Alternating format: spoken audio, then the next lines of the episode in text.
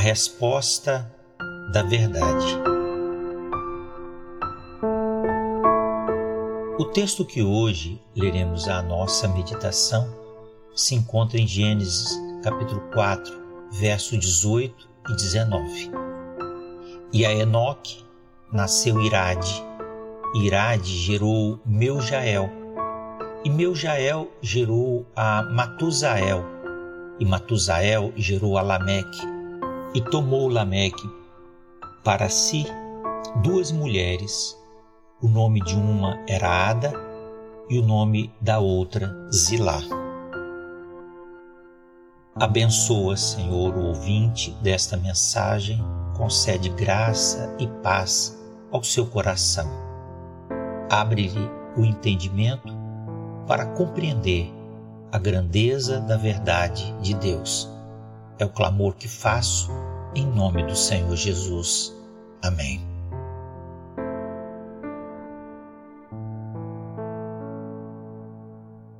A geração dos descendentes de Caim não foi uma geração boa. A prova disso é que o relato bíblico sobre os filhos de Caim foi interrompido na sexta geração. A partir daí, nada mais se sabe sobre os filhos e descendentes de Caim, a não ser que foram destruídos séculos mais tarde no dilúvio.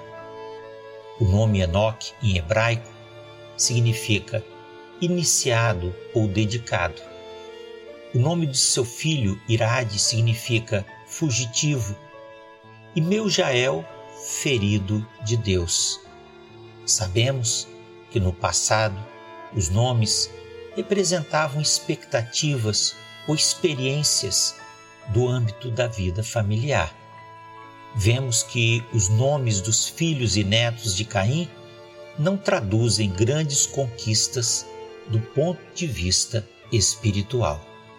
O fato de apenas um versículo conter o nome de quatro indivíduos em quatro linhas de sucessão mostra a pressa de Deus em apenas citar esses nomes para registro de uma descendência que foi marcada pela maldição. O primeiro nome dentre os filhos de Caim que possui uma citação mais extensa é o de Lameque, nome que significa em hebraico moço forte. No entanto, somos informados mais adiante que Lameque não usou sua força física no sentido da realização do bem. Por suas próprias palavras, vemos o modo arrogante e violento com que tratou certas questões relacionadas à sua vida pessoal. Vemos como se vangloria do fato de ter matado um varão e um jovem por motivos aparentemente irrelevantes. Lameque foi o primeiro homem mencionado na Bíblia que contraiu matrimônio com mais de uma esposa. Ainda que a poligamia encontre justificativas históricas na necessidade antiga de se povoar a terra e estabelecer um clã familiar forte, a disposição original de Deus sempre foi a união de um homem com apenas uma mulher. E, portanto, deixará o varão seu próprio pai e a sua mãe, e apegar-se-á à sua mulher, e serão ambos uma só carne. Gênesis 2, 24. Assim, vemos que a raiz do pecado começou de modo sutil e sorrateiro a minar a concepção das virtudes originais de Deus na natureza humana.